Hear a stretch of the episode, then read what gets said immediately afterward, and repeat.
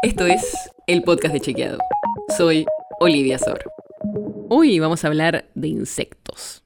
Porque, aunque suene bastante increíble, están circulando muchas desinformaciones sobre los insectos.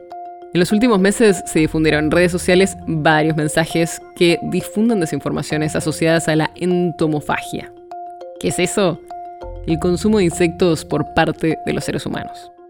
La narrativa común es que se nos va a imponer comerlos, que se va a reemplazar a la carne y que esto es parte de un supuesto plan satánico que busca imponer un nuevo orden mundial para dominar a la población, con el cual están colaborando gobiernos de todo el mundo. Y esto viene circulando a nivel global. Este tipo de mensajes circularon mucho en Europa después de que la Unión Europea aprobase la comercialización de nuevos productos hechos a partir de insectos.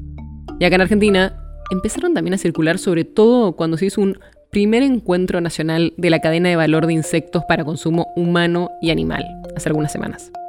Y ahí aparecieron mensajes diciendo que nos iban a obligar a comer insectos o que nos iban a prohibir la carne. Pero todo esto, por más insólito que parezca, es falso. Vamos por partes. El consumo de insectos es una práctica muy vieja. En todo el mundo se consumen más de 1900 especies de insectos comestibles porque dan proteínas y nutrientes de alta calidad. Pero lo que está pasando ahora es que hay varios desarrollos y estudios para incorporar insectos en el consumo humano de manera más masiva. Por ejemplo, para hacer harina de grillos. Todo esto porque pueden ser una buena alternativa de proteínas a la carne. Pero eso no quiere decir que se prohíba la carne. En Argentina se está avanzando en algunas investigaciones, pero en Europa, por ejemplo, ya hay varios productos basados en insectos que están aprobados para comercialización. Pero estos avances se mezclan con desinformaciones y teorías conspirativas para decir que en realidad estaríamos obligados a comer insectos. Pero no, no hay ninguna evidencia de que haya un plan para obligarnos. Si estos productos llegan al mercado, la idea es que estén señalados sus ingredientes y cada uno pueda elegir. La nota sobre la que se basó este episodio fue escrita por Paula Martinetti. Si quieres saber más sobre esto y otros temas, entra a chequeado.com o seguinos en las redes.